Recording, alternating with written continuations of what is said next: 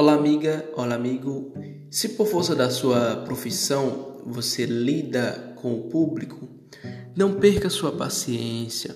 Sabemos que é difícil manter-se calmo diante de certas pessoas que já chegam irritadas, que são exigentes e não mantêm uma boa linha de educação. É, no entanto, é nesses casos que se deve evidenciar nossas virtudes de calma e paciência. Controle seus nervos e procure compreender e servir com amor e sabedoria.